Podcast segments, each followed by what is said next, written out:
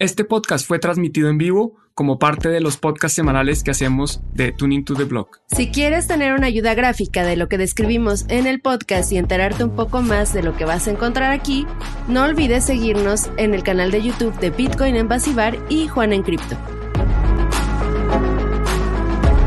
Hola a todos, ¿cómo van? Bienvenidos una vez más a Tuning to the Block. Hola Lore, ¿cómo estás? Hola, hola Juan, muy bien. Eh, pues feliz de otro lunes más de noticias. Eh, sin embargo, pues hemos visto algunas noticias preocupantes durante este fin de semana, eh, finales del fin de la semana pasada, y esto es lo que vamos a platicar el día de hoy. Este, por ahí nos dijeron clickbait se llama. No, no es nada clickbait. Estamos haciendo una pregunta. ¿Se está, estamos llegando al colapso mundial? Y para mí la respuesta no es clara, la verdad. Yo no, yo no lo tengo claro. Es posible.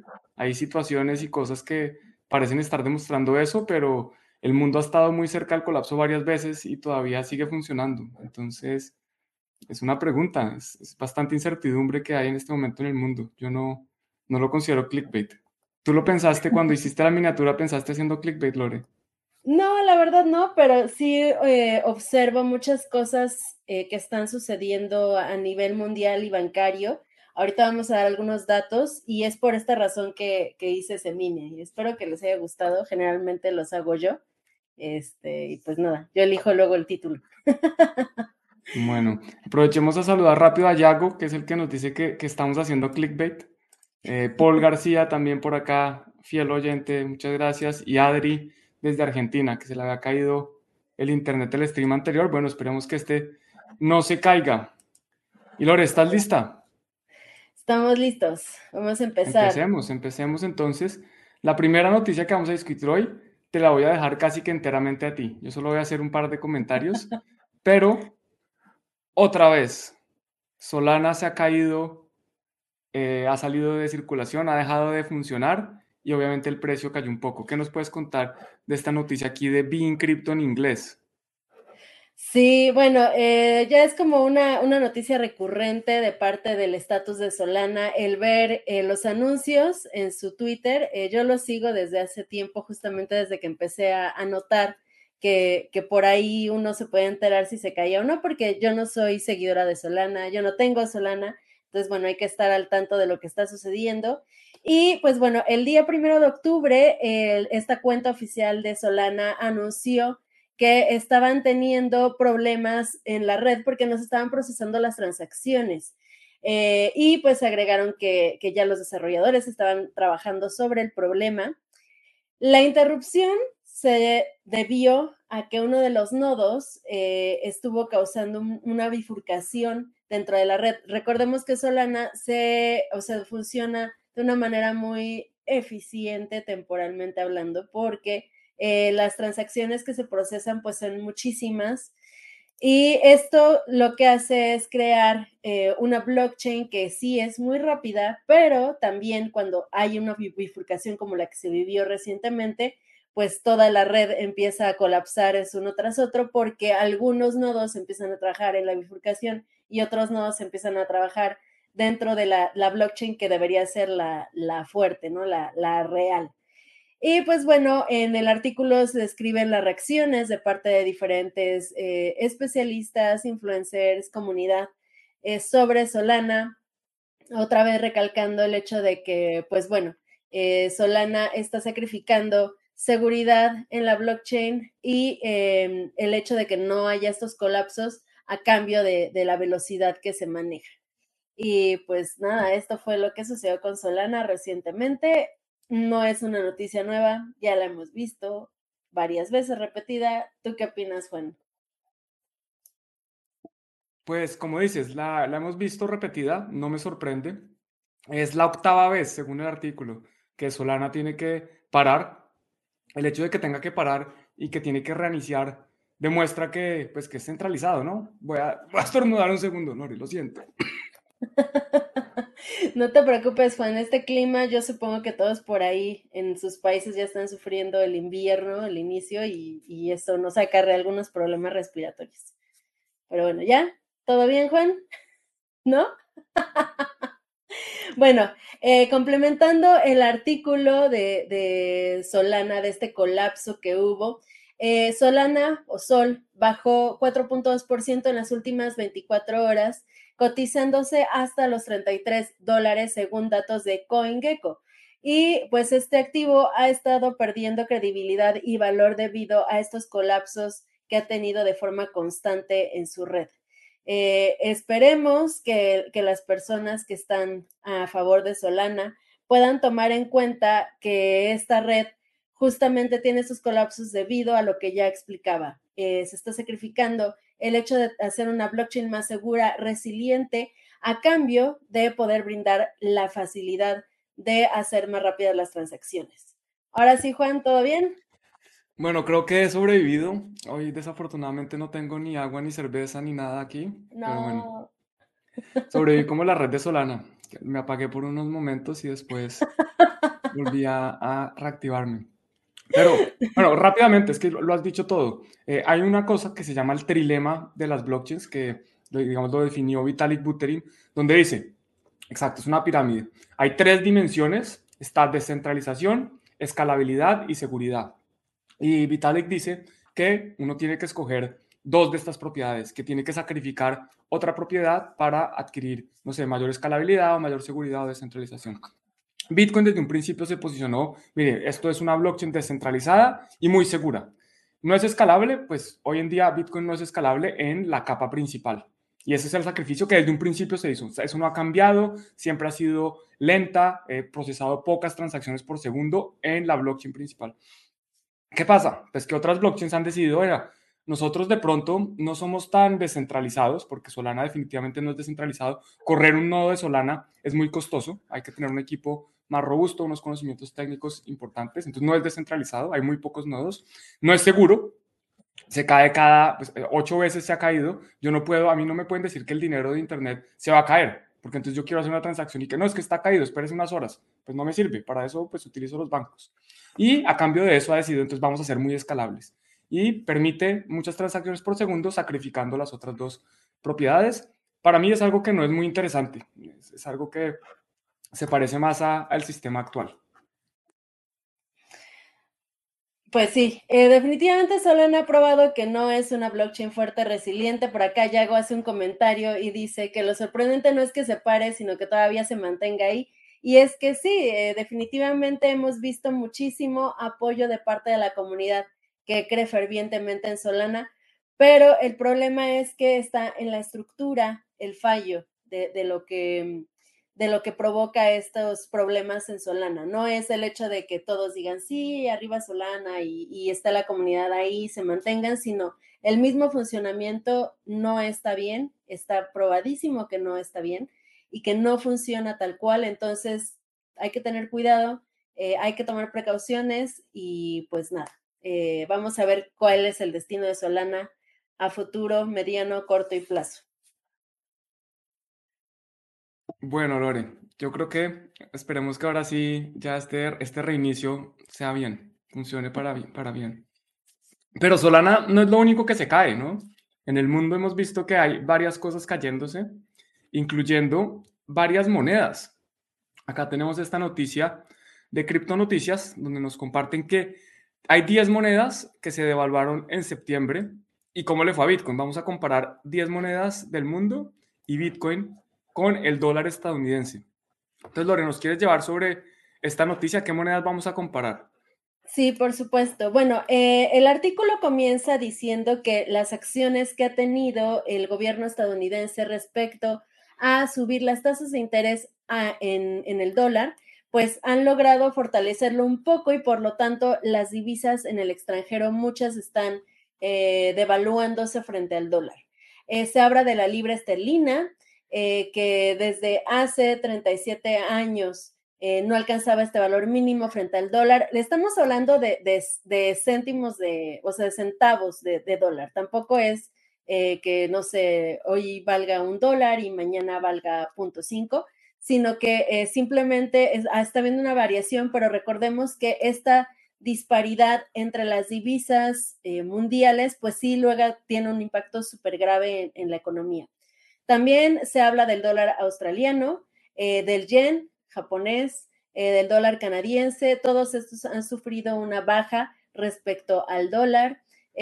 también se mencionan las divisas en Latinoamérica y acá cabe recalcar que el caso del peso mexicano es diferente a muchas otras divisas en Latinoamérica. Y esto, Juan, creo yo que fue porque en México, durante la pandemia, eh, se procuró no bajar las tasas de interés en, en, México. Y de hecho, actualmente México tiene una de las tasas de interés más altas a nivel mundial, llegando hasta un 9.25%.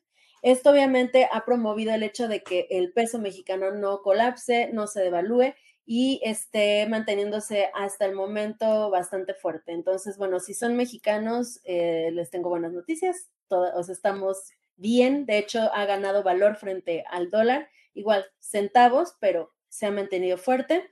Y eh, pues nada, eh, Bitcoin ha mantenido una, una valoración negativa respecto a años anteriores pero todavía no hay un, colapso horrible. Nos mantenemos alrededor de los 19 mil dólares por Bitcoin, eh, 19 mil 600 en este momento aproximadamente. Y pues sí, ya sabemos que Bitcoin se sigue apreciando eh, a largo plazo. No hay que caer en pánico, pero sí ha sido afectado también por todas las cuestiones macroeconómicas, lo queramos o no. Así es, Lore. Voy a mostrar rápidamente. Esta es la gráfica del dólar el dólar medido contra una canasta de otras monedas. Y vemos que pues, es impresionante, la subida que ha tenido este año es bastante grande. Eh, voy a hacer cálculo rápido que no lo tenía en cuenta aquí. Eh, mira, desde diciembre del año pasado hasta ahora, el dólar se ha disparado un 17%. Un 17% comparado con otras monedas es altísimo, porque eso significa que muchas otras monedas han perdido más de un 17%. Que yo sepa, este año las únicas monedas que no han perdido contra el dólar son el peso mexicano y el real eh, brasilero. Bueno, y el rublo ruso, hay que ver exactamente los niveles porque después de, la guerra, unos días después, se empezó a valorizar fuertemente cuando empezaron a tomar medidas de, bueno, cuando Occidente empezó a tomar medidas contra Rusia y Rusia dijo, bueno, pues me pagan en rublos. Entonces, lo que tú dices, hay una situación macroeconómica compleja, hay una incertidumbre mundial muy grande, son todos los activos los que están cayendo, la gente si quiere deshacer de sus activos, quieren eh, buscar tranquilidad, quieren buscar seguridad y hasta hoy en día la seguridad más grande pues es el dólar estadounidense. Vamos a ver si eso dura, porque, porque así como ha subido, eh, en Colombia hay un dicho, hay una canción incluso que dice, todo lo que sube tiene que caer. Bueno, pues seguramente al dólar le va a pasar lo mismo. Por cierto, yo sé que nadie me va a contratar como ah, cantante, eso lo tengo clarísimo. ¿Qué pasó, Lore? ¿Te se pasmó.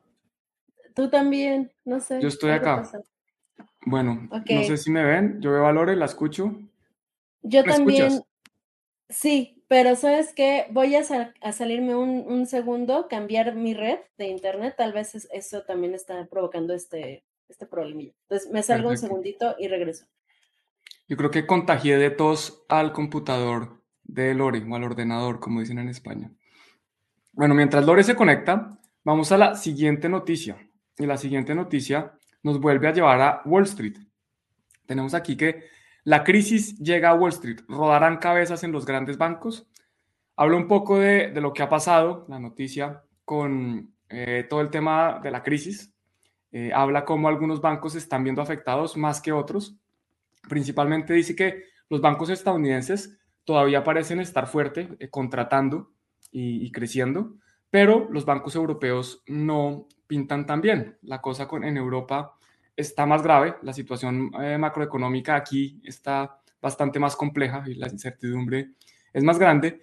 Y hemos visto varios bancos que se están viendo afectados. Entonces, bueno, ahí volvió Lore, vamos a ver un segundo. Ya, estoy aquí. Listo. Plot twist, Juan era una IA, dicen. Ah, inteligencia artificial. Bueno, ahora sí, ¿en qué estábamos? En Wall Street, ¿verdad? Exacto, entonces ya había contado más o menos de qué se trata la noticia. Cuéntanos, Lore, ¿qué, qué opinas? Yo estaba diciendo que hay unos bancos mejores que otros, especialmente en Estados Unidos, mejores que en Europa. ¿Y qué más? Eh, bueno, en el artículo se mencionan bancos tan grandes como JP Morgan, eh, se menciona también Citigroup, eh, Bank of America, grandes instituciones bancarias que han estado presentando un incremento en su plantilla durante los últimos años. Esto porque es preocupante. esto ha acarreado muchos más gastos hacia las instituciones bancarias y por lo tanto, actualmente esto ya no es sostenible y de hecho se están despidiendo a muchas personas por esta razón. Recientemente también aquí en México, eh, les paso de primera mano, eh, en el Banco del Bienestar, un banco que se creó a principios del sexenio de López Obrador, eh, está presentando algunos problemas, todavía no se ha hecho nada público, pero yo conozco gente que trabaja ahí y están despidiendo a mucha gente, a mucha plantilla personal. Algo similar es lo que está sucediendo en las instituciones bancarias de Estados Unidos y no solamente en Estados Unidos, sino también en algunos bancos de Europa. De hecho, recientemente, el fin de semana, nos llegó la noticia de que Credit Suisse y Deutsche, Deutsche, Deutsche Bank, no sé cómo se pronuncia. Mm.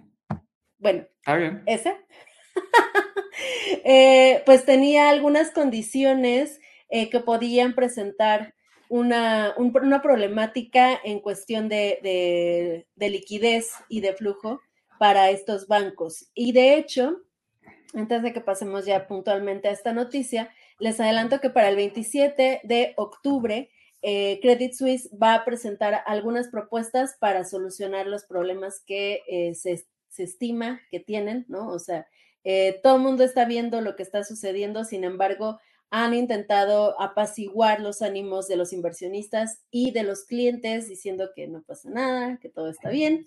Pero ahorita seguramente Juan nos va a compartir algunas gráficas y otras cosas para sostener pues este pequeño pánico que se está viviendo a nivel mundial. Bueno, pues eso mismo decían los de Celsius y los de Three Arrows Capital y los de Voyager y los de todo, ¿no? No, todo está bien, aquí no hay ningún problema. Eso incluso, eso mismo decía Lehman Brothers eh, el viernes antes de quebrarse. Entonces, pues que, lo diga el CEO de un banco, lo único que a mí me causa es más intriga, es, más preocupación. si este tipo tiene que salir a decir que no, que tranquilos, que no hay problema de liquidez, eh, me preocuparía más que si estuviera callado. Si está callado, está trabajando y no, no, le importa. Si sale a desmentir algo, es porque de pronto sí, sí hay un problema ahí. Entonces yo creo que es preocupante. Aquí, para complementar esa noticia que acaba de decir Lore, tenemos que el, CDS, el Credit Default Swaps de Credit Suisse, está en el máximo histórico. ¿Qué es un Credit Default Swap? Rápidamente. Un Credit Default Swap es, un, es como un seguro que yo contrato, que yo compro, que me paga si se quiebra una entidad que me debe. Entonces, por ejemplo, si yo compro bonos del Credit Suisse o acciones de Credit Suisse, yo compro un CDS de Credit Suisse y si mis acciones o mis bonos se van a cero porque Credit Suisse se quiebra, pues por lo menos el CDS, el Credit Default Swap, me salva la posición. Digamos que es un seguro contra eh, que eso pase. Y en este momento, el seguro vale un poco más del 2% del valor de la acción. O sea que es, es costoso. Es, un seguro que está bastante costoso. Están récords similares a los que vimos en 2008, que fue cuando la anterior crisis, cuando efectivamente Lehman se quebró. Creo que las gráficas a las que se refería Lore van a ser estas que les voy a mostrar aquí rápido. Esto es Credit Suisse, la acción de Credit Suisse en, los últimos, en el último año. Y vamos a ver que este año, de nuevo, desde el 31 de diciembre hasta hoy, uy, puse lo que no era, perdón. Esto es lo que tengo que poner rápidamente. Desde diciembre hasta hoy, pues ha caído un 44%. Ah, no, mucho más. Es que me fui, eso no es hoy. Es que la semana pasada fue terrible para este banco. Llegó a caer un 60%. Entonces, es curioso que dicen, ah, no, cuidado con Bitcoin, que es volátil, pero miren los bancos. y esto no es su máximo. Si desde su máximo en febrero del año pasado, un 75%, o sea, más que Bitcoin. Y esto es Credit Suisse, uno de los bancos más importantes de Europa. Y miren, si cojo el máximo es mucho más. O sea, ha caído muchísimo más, ha caído más que muchas shitcoins. Este, literalmente es una, una shitcoin, eh, digamos que registrada como título valor. Mira, Mira eso, uf, desde por acá. No, más de un 90%. Y algo similar está pasando con Deutsche Bank o Deutsche Bank. Eh, esto se, vamos a ver aquí, esto está en semanas. Voy a poner rápido la, la de, este no es. Eh, la gran caída desde el máximo en 2007 hasta ahora, 94%. Entonces la situación eh, está compleja, no es solo Bitcoin, no son solo las acciones o los activos, el oro, todo, sino que, oiga, esto puede ser más grave de lo que pensábamos. Y algo que, digamos que para explicar un poco lo que está pasando es que parte de los, del balance de estos bancos, parte de los activos que tienen, son activos que están listados en bolsa o son bonos de otros bancos o son bonos de gobierno, son préstamos que han hecho a otras entidades. Y si esas entidades suben la tasa, pues el precio de esos activos baja. Entonces voy a volver a estornudar y me tengo que ir.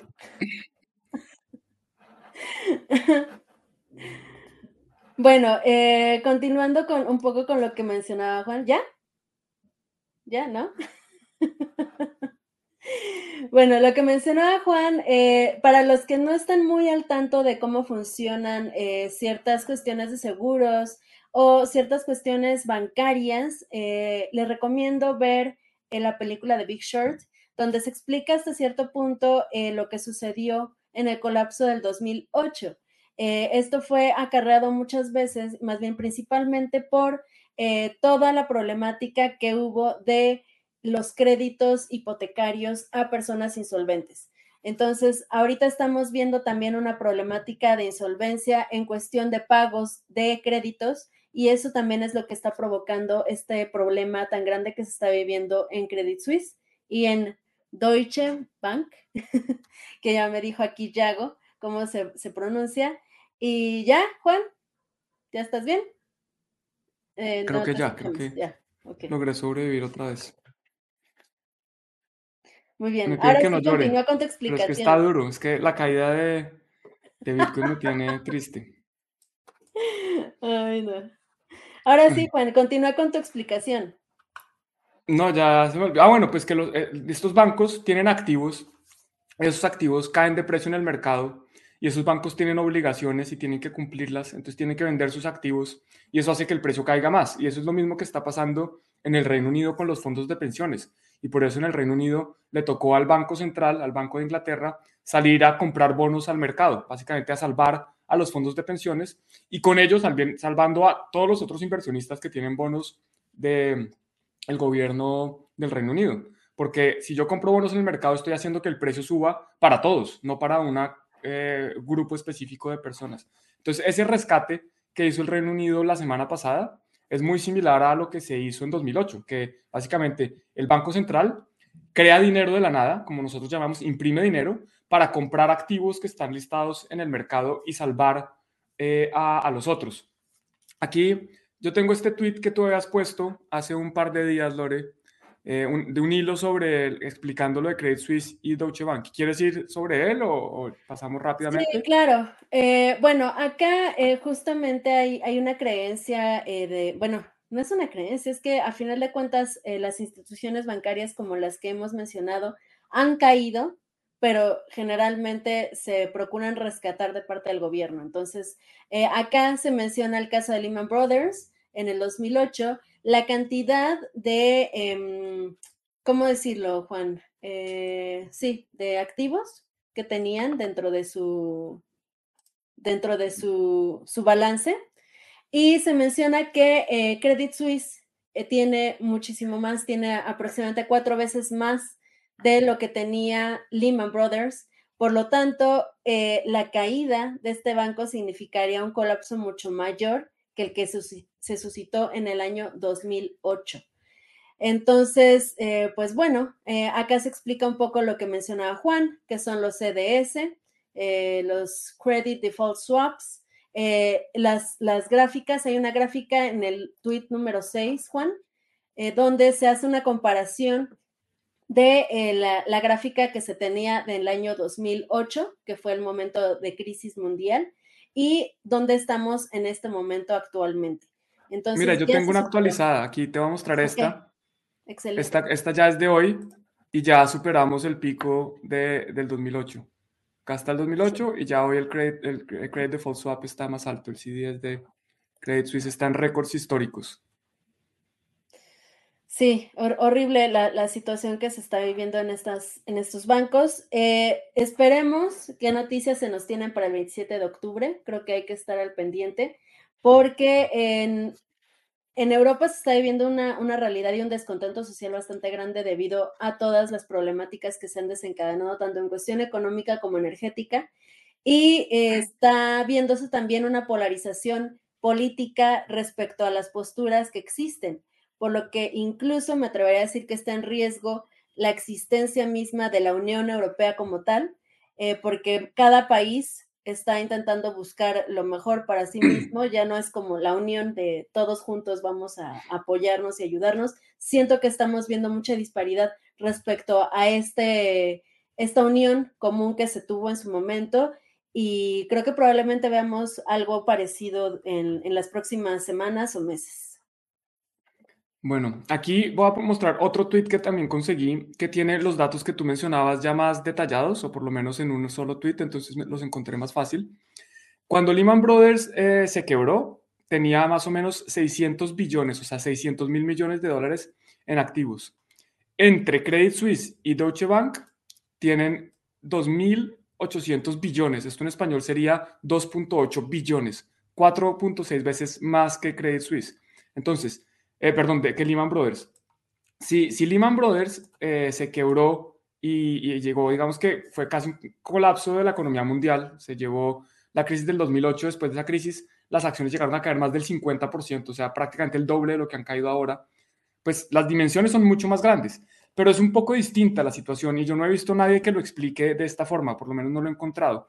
Y es que en el caso de Lehman Brothers, esos activos eran basura. Los activos de Lehman Brothers eran préstamos, eran, eran préstamos empaquetados a personas que ninguno iba a pagar. Eran, había personas que tenían doble casa y que se llamaban ninjas, no tenían ni ingresos, no, no income, no assets, no jobs, no tenían nada. Y aún así les prestaban dinero. Entonces, esos activos realmente su valor era cero, porque es que esta gente no iba a pagar.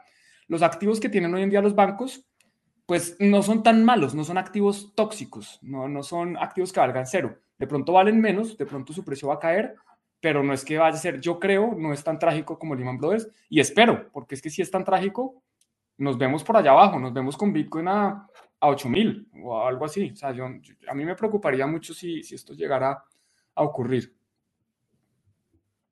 Acá eh, pregunta Erika Arroyo, Big Short. Sí, justamente ese es el nombre de la película que les comentaba. Si pueden, véanla para que eh, pues ahonden un poquito más en lo que acaba de mencionar Juan.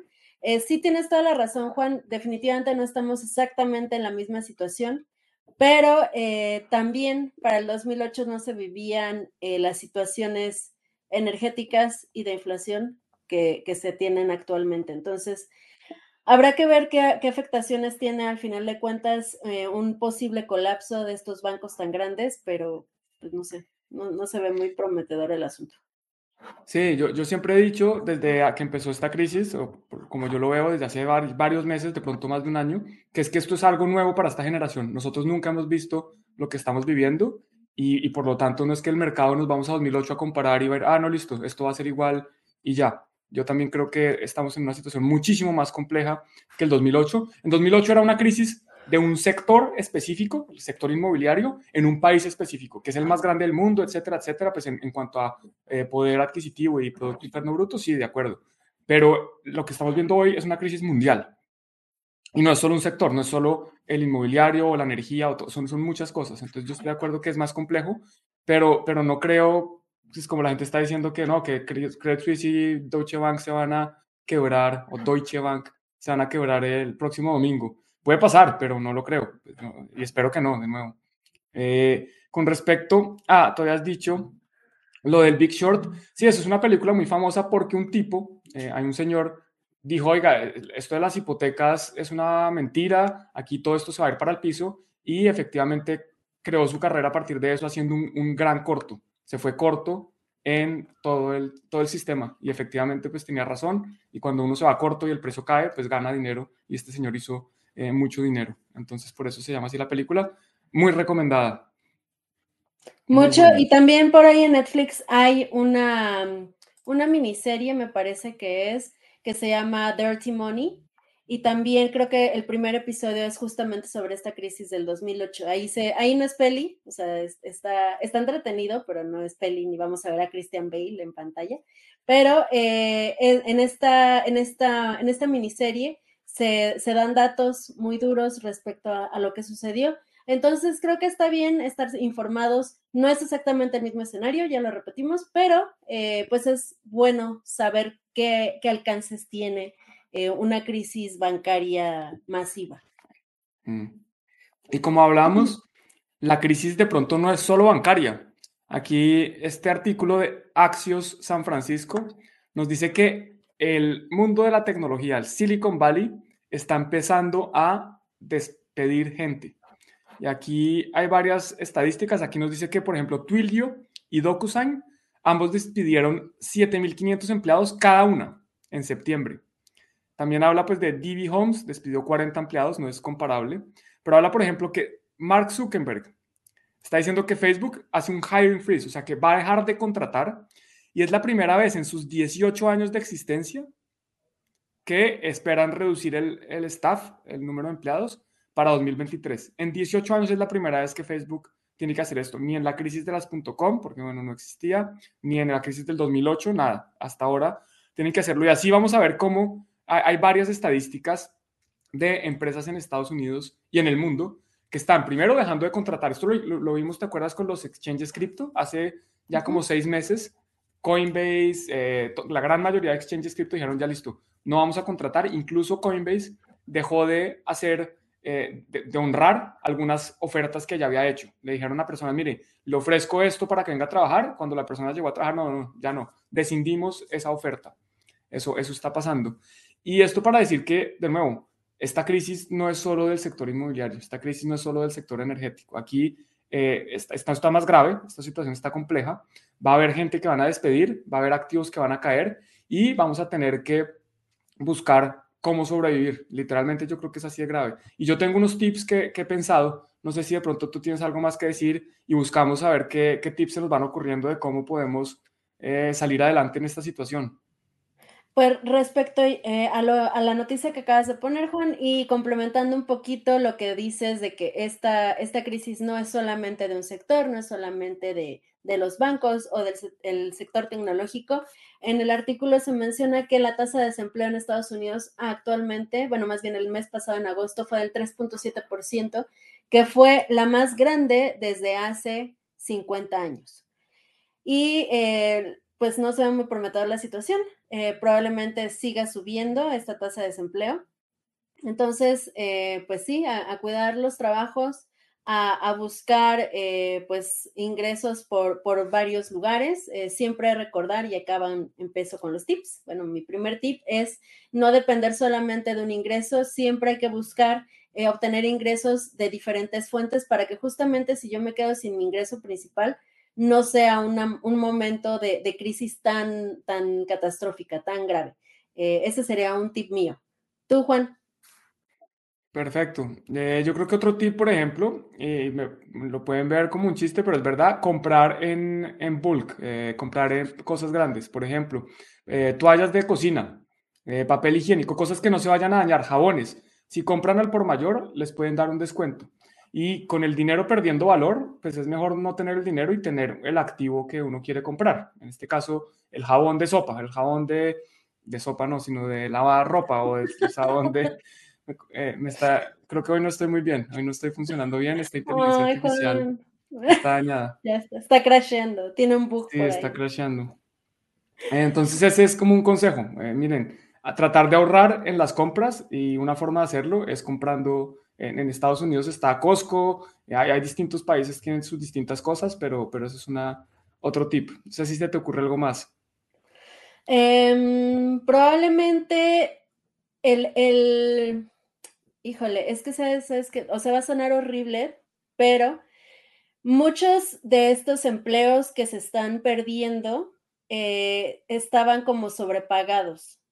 ¿sabes? O sea, eh, siento yo que, la industria tecnológica estaba sobrepagando para personas que no estaban haciendo gran cosa. O sea, y yo lo veía porque tengo amigos en el sector tecnológico, eh, yo veía como las tareas que dejaban a cada uno y así, y la cantidad de dinero que se le estaba pagando, y sí decía, ¿cómo, ¿cómo, es que les están pagando esto? ¿no? Entonces, probablemente vemos una, una baja en, en, el, en, el, en, el, en los sueldos, en los salarios de este tipo de industria y de algunas otras Entonces también estar preparados para esto, porque entonces ya no es sostenible mantener estas empresas a mediano y largo plazo. Probablemente vemos una disminución en salarios de estos sectores y de algunos otros. Em, ¿qué, otra, ¿Qué otra cosa podría ser? Pues sí, más o menos lo que dijiste, Juan, o sea, el, el estar prevenidos y ahorrar, porque además eh, hagan un, balance de, lo, de, los costos de sus insumos que ustedes utilizan regularmente, ¿no? Los productos que se usan en casa de unos meses para acá. O sea, si tienen por ahí el ticket o la factura o algo, chequen los precios y han estado subiendo paulatinamente, aunque sea un peso o centavos, entonces consideran esto a largo y mediano plazo, ¿no?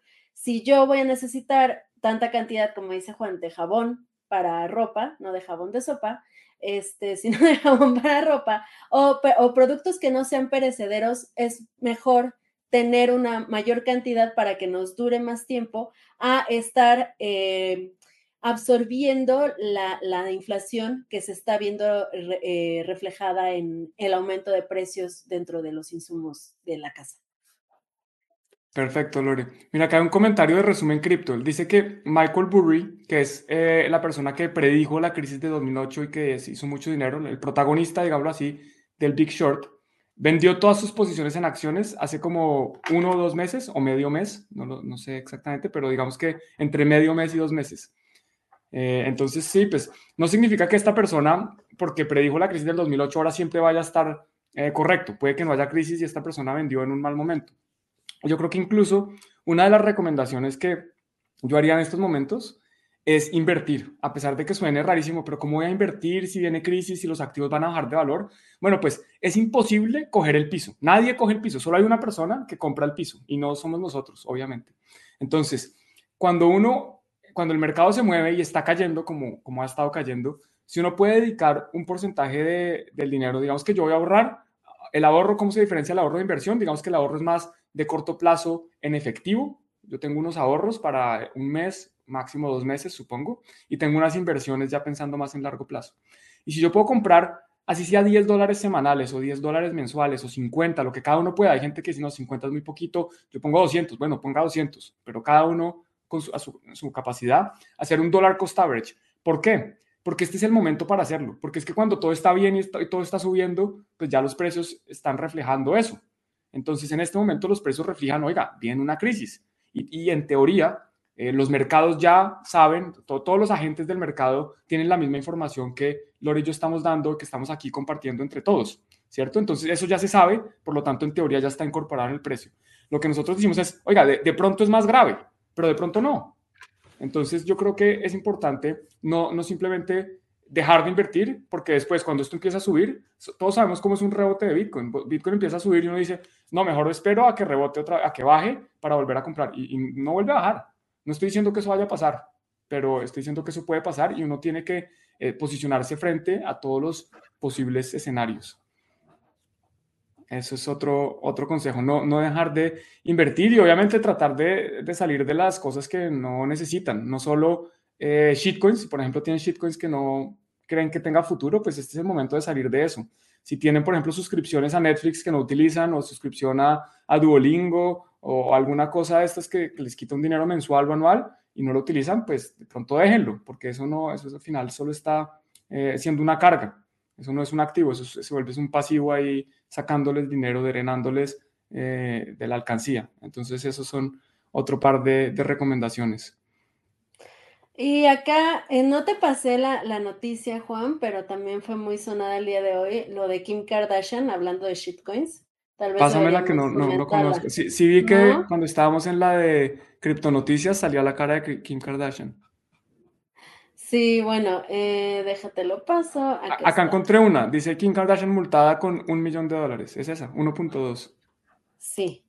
Acá te pues un, un tuit de, Gary Gensler de la mañana, donde de hecho eh, hicieron un, un, video muy, muy bonito, donde él explica, eh, pues sí, que, los influencers como Kim Kardashian, que no están, eh, pues sí, involucrados activamente, bueno, están involucrados activamente en cuestiones de inversión, pero realmente no tienen mucho conocimiento en cuestión de cripto y pues a, este tipo de influencers y actores y otras personas se les paga por eh, promover algunas criptomonedas.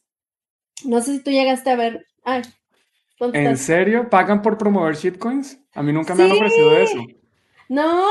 No, no, no, no sabía te, voy, a conectar a, los que me mandan mensaje todos los días por Twitter. Eh, eh, no sé si tú llegaste a ver estos comerciales de Kim Kardashian, yo lo llegué a ver en sus historias. Ethereum Max se llamaba la shitcoin esta asquerosa.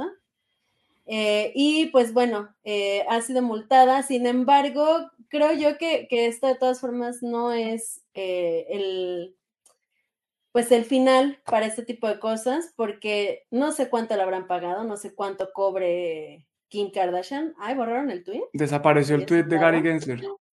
Sastres. Lo borraron. Ah, míralo. Mm. Qué raro. Ahí está. Ay, ah, qué raro. Sí, bueno, eh, sí, justamente ese videito se ve que le metieron bastante producción, le quedó muy bien, hasta se ve bien Gary Gensler, que nos cae mal.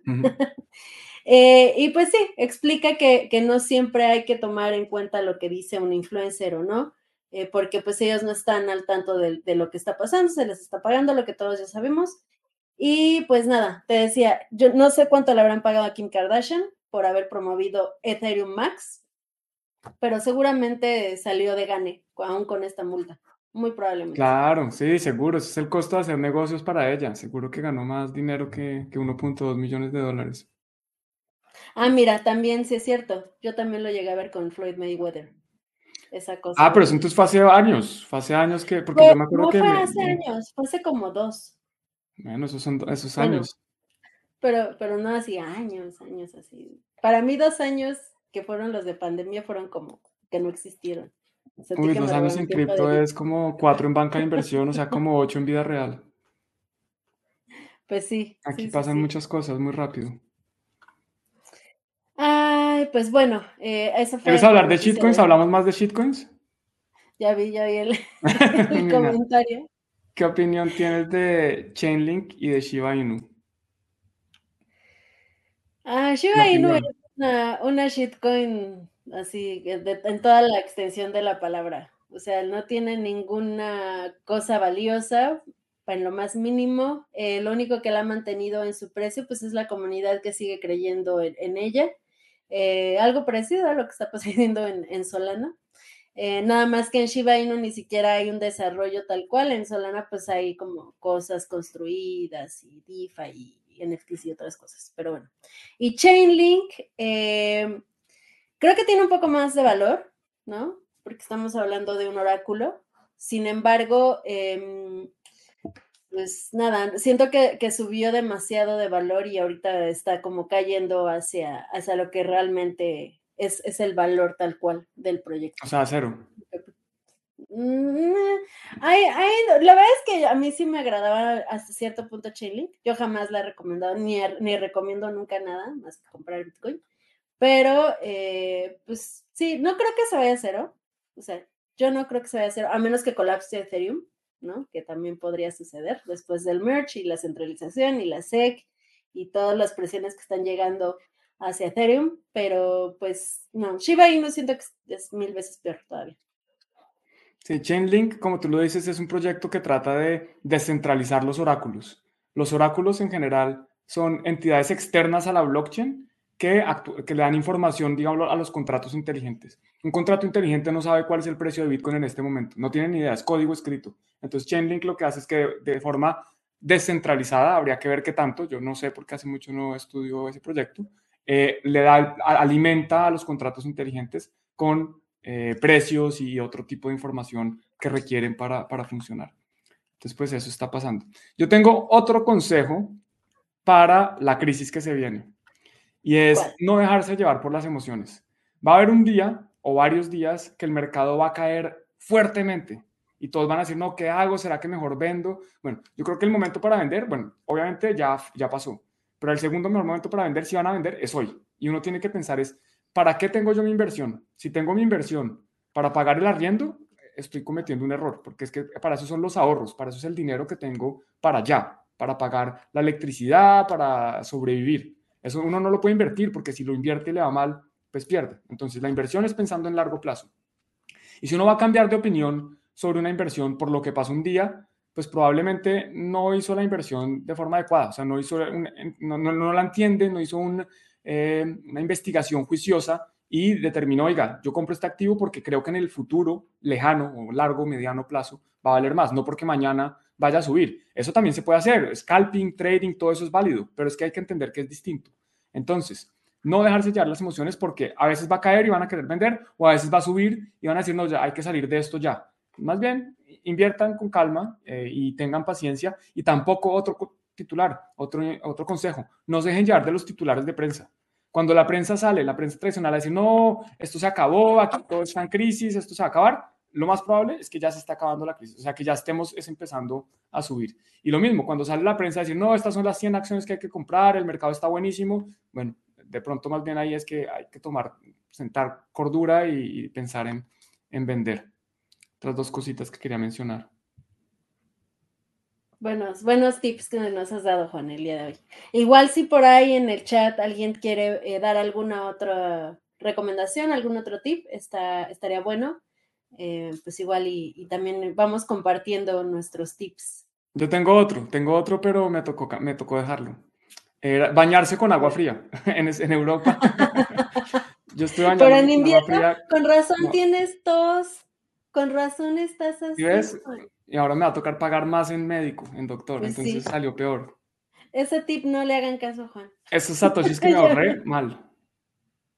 Ya vimos que no funciona, no, no lo hagan. Sí, no. no se bañen con agua fría. Además que tampoco es tan chévere.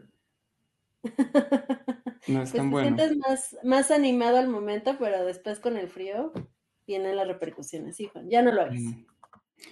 Lore, ¿qué opinas de eurodólar? O sea, simplemente más fácil.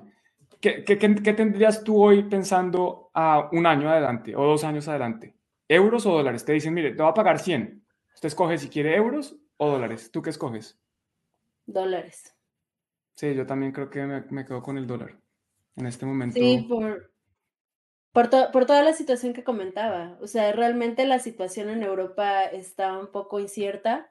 El, como mencionaba, igual y hasta la Unión Europea termina eh, deshaciéndose, no lo sé. Digo, yo estoy considerándolo desde un escenario ya muy devastador, pero podría pasar. Y es que a final de cuentas, recuerden que, la Unión Europea, eh, uno de sus mecanismos es apoyar a los países que están en una situación económica mucho menos favorable eh, apoyándose de los que sí uno, tienen una economía mucho más favorable también. O sea, ese es un, mecanismo que tienen y actualmente, pues todos están en problemas y los que tienen muchos problemas realmente están en muchos problemas. Entonces, si yo como país estoy en una cuestión problemática y tengo que apoyar a otro país que está en peor situación que la mía, pues simplemente lo que hace es, jalar a todos y, tumbar el, sistema en general. Entonces, yo considero que el dólar se, postula mucho más fuerte que el euro eh, a futuro.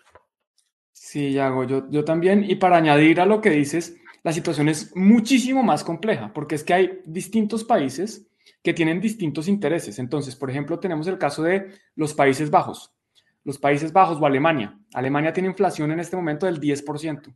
Los Países Bajos al, mes pasado, 17% de inflación. Cuando la inflación está tan alta, estos países normalmente lo que tienen que hacer con su política monetaria es subir las tasas. Eso es lo que está haciendo Estados Unidos. Está subiendo las tasas para desincentivar el préstamo, desincentivar el consumo y tratar de incentivar el ahorro y bajar los precios del mercado, de, los distintos bienes y servicios por los que pagamos, que, componen esta canasta eh, que, que, se llama el IPC o el índice de precios al consumidor, la inflación, cómo se mide la inflación. Entonces, tenemos países que quieren bajar la inflación subiendo tasas. Y tenemos países que no quieren la subida de tasas porque se van al carajo, se, quiebran. Eh, eh, por ejemplo, Italia. Italia tiene el 150% de su deuda, eh, más bien, el, 100%, el 150% del PIB está en deuda. O sea, la deuda es el 100% 50 del PIB. Por fin creo que lo puedo decir. Bueno, si la deuda, del, que es el 150% del PIB, suben la tasa, significa que cada año van a tener que pagar más intereses. Y tiene que el, PIB tiene que subir, o sea, el Producto Interno Bruto tiene que subir a un ritmo mayor que la deuda para poder eventualmente disminuir, bajar esa proporción. Y si unos países quieren subirla y otros quieren bajarla, pues esto es insostenible, porque es que no pueden hacer ambas. como está haciendo Inglaterra, que dice, bueno, no, yo voy a subir tasas, pero voy al mismo tiempo a comprar papeles. Es como, señor, usted está moviendo el agua caliente y después moviendo el agua fría. Eso no va a hacer nada. Usted, lo que está haciendo es bajando una palanca y subiendo la otra. Eso no funciona así. Y eso, es lo que es el problema de, la Unión Europea, que hay distintos intereses. No se puede hacer una política donde todos estén satisfechos. Y yo también creo que podemos estar cerca de, de, del acabose de la Unión Europea. Y cuando hablamos cerca no es la próxima semana, el próximo mes. Esto, esto son procesos de años, pero, pero pues, así como empezó, puede acabarse. Totalmente, Juan. Acá, eh, Diego te estaba preguntando justo lo que estabas eh, comentando, entonces, pues sí. Los PIGs, aquí para los que no saben, los PIGs son Portugal, eh, Italia, Grecia y España.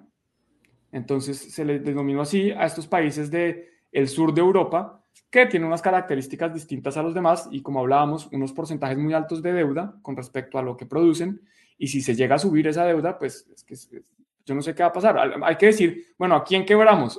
O que, haya protestas en, en Países Bajos y en Alemania y en el norte por la, por la inflación o que se quiebren los del sur porque no van a poder pagar su deuda. No, no lo sé. O, o, cómo lo van a hacer. De pronto subir tasas y regalar e imprimir dinero, como hizo Inglaterra. Una decisión poco salomónica, pero no creo que es sostenible. Pues ya veremos qué sucede con, con, la Unión Europea. Ah, Mira, acá hay una pregunta de Paul. Dice, qué pena la pregunta ingenua, no hay problema. Si ellos deciden no pagar, ¿qué pasa? Entonces, si un país decide no pagar, eso se, se, llama, se considera default. Hizo default es que no pagó una deuda que tiene. Eso ya ha pasado en la historia. Recientemente, por ejemplo, el Líbano hizo default. Argentina, por ejemplo, hace default. Eh, periódicamente ellos tienen eh, un programa para hacer default. Argentina nunca ha pagado un bono de 30 años. O sea, cada menos de 30 años siempre hace default. Emiten un bono, le prestan, alguien les presta dinero y nunca le pagan, por lo menos a 30 años. A, otros periodos se han, pagado. Estados Unidos hizo default. Estados Unidos le había prometido a la gente oro a cambio de unos papelitos, que ellos llaman dólares, y después dijo, no sabe qué, yo ya no le voy a pagar su oro. Ahora usted se quedó con esos papelitos. Ahora se llaman dólares y están respaldados por mí, pero no por oro. Entonces eso ya ha pasado. Lo que pasa es que si la Unión Europea deja que un país de la Unión Europea haga default, o sea, digamos que eh, Italia no puede pagar su deuda, pues eso afecta a todos los demás. La, prima de riesgo se va a subir para todos. Después se sube la deuda a España, se le sube la deuda a Portugal, a Grecia, a todos los demás se les va a subir la deuda. Y eso afecta pues a Alemania y a Holanda. Entonces todos los, Países Bajos y a, Bélgica y a Francia y a los que están un poquito mejor, por decirlo así. Entonces es complejo. No, no sé qué podría pasar. Eso sería que hizo default y para eso se, para eso, que se, para eso se crearon los productos, los CDS, Credit Default Swap. Es un producto que me asegura contra el riesgo de que una persona, de que una entidad me haga default. Pero sería gravísimo, sería muy preocupante. No, consecuencias a largo plazo, pues que nadie le vuelva a prestar a ese país, por lo menos en el corto plazo, pero no, no sé más adelante qué pase. Wow. Muchas gracias, Juan, porque si no, si nos diste una explicación muy completa sobre el. Con gusto, Lore. Siempre, un placer. Y, obviamente también habrá otras personas que piensan distinto. Bueno, ese es el gran problema de tener una moneda hegemónica para una región tan compleja, correcto. Unos sufren y otros así sucesivamente. Y el problema sí es que no hay, es que qué hacer. O sea, no es que unos manden, entonces se hace lo que ellos dicen y otros no. Es que, es que aquí no se sabe muy bien qué hacer. Vamos a ver, vamos a ver con qué salen. Creo que el Banco Central Europeo lo tiene más complejo que la Fed. Y además que la Fed empezó a subir tasas primero ya el, euro se ha ido al piso y pues ahora la Fed está corriendo, eh, perdón, el Banco Central Europeo está corriendo desde atrás, está viendo cómo Estados Unidos está por allá corriendo y esto saber qué hacen, no saben si saltar, si correr más rápido, si ya tirarse al piso y renunciar. ¿Tú qué harías, Lore, si fueras la presidenta del Banco Central Europeo, Cristina? Ay, no, no. Renunciar yo creo que ya me habrían matado, no sé. Imagínate el nivel de estrés, es que en serio, o sea, si uno con sus finanzas personales, ¿no? O sea, te estresas y, y luego justamente estás con que debes tanto, o el crédito, o X, Y, Z cosa. Imagínate que toda la economía de millones y millones de personas dependan de la decisión que tomas tú. Sea, realmente es una situación muy estresante y además se han colocado en una situación, eh, pues, donde están contra la, pared, ¿no? dice que no parece estresada. Es que acá yo creo que la mayoría de los políticos y, personas que trabajan en estas instituciones son como medio sociópatas, como que no tienen sentimientos, o no sé, porque para poder tomar decisiones que sabes que van a fregarse a, no solo una, sino a miles y millones de personas, pues no tienes que tener una conciencia de, lo que sienten o de lo que, de lo que va a pasar, ¿no? Mm.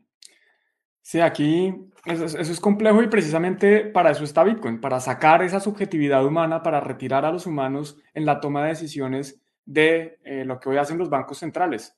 La idea de Bitcoin es que no haya una persona que puede decidir si sube tasas, si baja tasas, si imprime más o menos, eh, a quién se lo va a dar cuando lo imprima, ni nada. Simplemente hay un código que determina cuántos Bitcoins va a haber, cuántos se van a crear cada minuto, bueno, cada bloque, cada 10 minutos en promedio, y a quién se le van a dar. Eso está ya definido. No hay nada que los seres humanos tengamos que hacer para modificar eh, la política económica. Entonces, si yo fuera Christine Lagarde, creo que diría, ¿sabe qué? Yo no quiero más este problema, adoptemos Bitcoin y ya.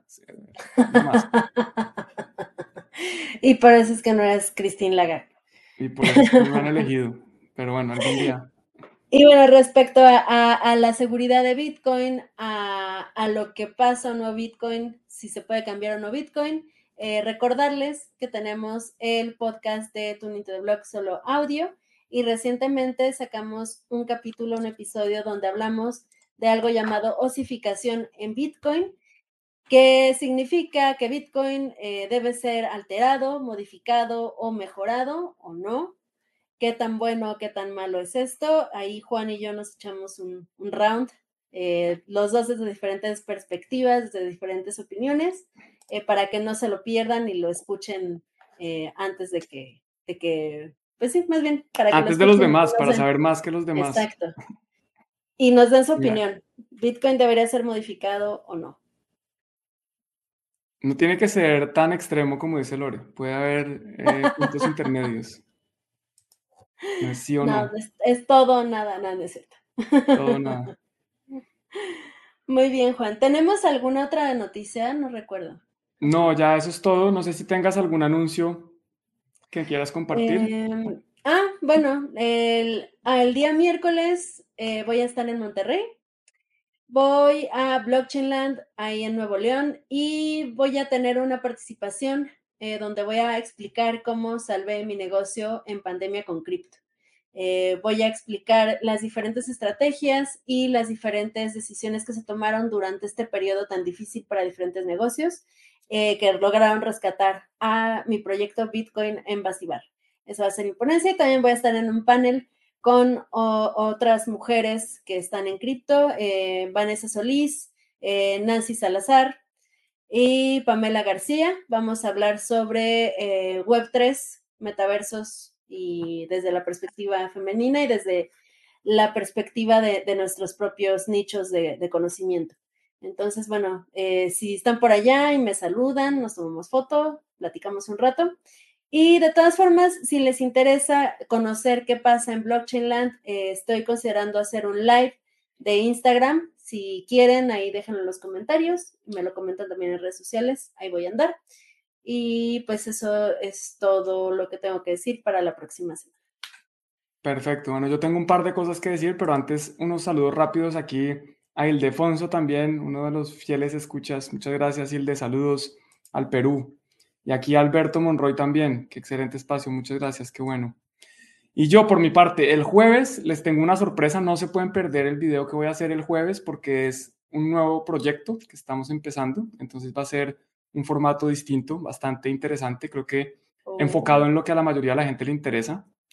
Y este fin de semana viene Watch Out Bitcoin, un gran evento sobre Bitcoin en Madrid. Acá están algunos de los ponentes, todos unos cracks.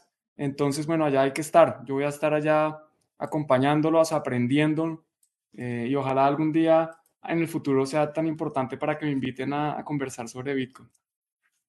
Claro que sí, Juan. Eres muy importante y creo que todos me lo, me lo van a, a, secundar. Todos te consideramos muy importante y vas a estar ahí, vas a ver. Muchas gracias, Doni. Bueno, pues por ahora estaré visitando a algunos amigos y aprendiendo de, de ellos. Entonces, eso eh, por mi parte. Acá Instagram de la minita. La minita se llama arroba lorebitcoin y la minita está así en Instagram y en Twitter y en todas las redes sociales. Sin ningún número, sin ningún guion bajo, así tal cual me buscan por todos lados y así me van a encontrar. Mira, aquí Paul nos dice algo. Si hay tiempo, de forma jocosa, predicción de cada uno de BTC al minarse el último bloque con BTC como recompensa. ¿Seguiría la blockchain? No entiendo, la predicción es si Bitcoin va a seguir existiendo, yo creo que sí, porque es que se mina ese último, eh, esa fracción de Bitcoin, esos últimos satoshis, creo que van a ser dos al final, o no sé si es uno, bueno, creo que son dos, y después, pues la ya para ese momento es más lo que se ganan los mineros por recompensas, por comisiones, que el subsidio de la red. Entonces no creo que, impacte. Si se, si se llega, si, si, este modelo de seguridad y de emisión llega a fallar, yo creo que falla mucho antes del último bloque, antes de, que se acaben los subsidios. No sé si eso responde a tu pregunta, Paul. Sí, coincido totalmente. La blockchain va a seguir. Bueno, Lore, para mojarnos ahí, para cerrar con algo entretenido. Predicción del precio de Bitcoin para final de este año. Ay. Híjole, em, por lo que estoy viendo, vamos para abajo. ¿Sí? Sí, yo creo que por toda la cuestión macroeconómica vamos a seguir bajando. Probablemente veamos Bitcoin, no sé, siendo muy positiva, los 15 mil, 13 mil dólares, viéndome positiva. No, pues qué, qué, optimismo. Eso es lo que, es lo que llamo positivismo. Soy muy pesimista. ¿Tú, Juan? Predicción para fin de este año. Yo voy a irme con el precio actual, 19.540. Ok. Pues ya veremos. Por ahí va a estar. ¿Qué dice, ¿qué dice el público? ¿Qué dicen ustedes? ¿Cuánto va a estar? Dejar abajo en sus comentarios para dónde va a cerrar Bitcoin este año. Y si les gustó el video, este es el momento de ir abajo, si aprendieron algo, si no aprendieron nada, si se rieron, si les gustó mi tos, darle like, lo más importante. Suscribirse al canal, también importante a los dos canales, Bitcoin Embassy Bar, Juan en Cripto, abajo. Y darle clic a la campanita para no perderse ninguno de los videos. Mira, acá hay una predicción de precio, 16. Ah, mira, esto sí es optimismo, entre 25 y 30. Eso es lo que necesitamos, un, un pesimismo más optimista. Muy bien, Juan. Pues eh, creo que eso sería todo por ahora. Eh, recuerden eh, escuchar los podcasts solo audio en Tuning to the Blog. Suscríbanse a las plataformas de streaming de audio. Ahí estamos en Spotify, estamos en, Apple Podcast. ¿Dónde más estamos, Juan? Estamos hasta en TikTok. no, no, la verdad es que no. Pero bueno, tal vez podríamos estar, quién sabe. Por ahora en YouTube, Twitter, Instagram y todo lo demás. Muy bien. Bueno, pues, pues un abrazo, que estén bien. Nos vemos la próxima semana. Cuídense. Bye.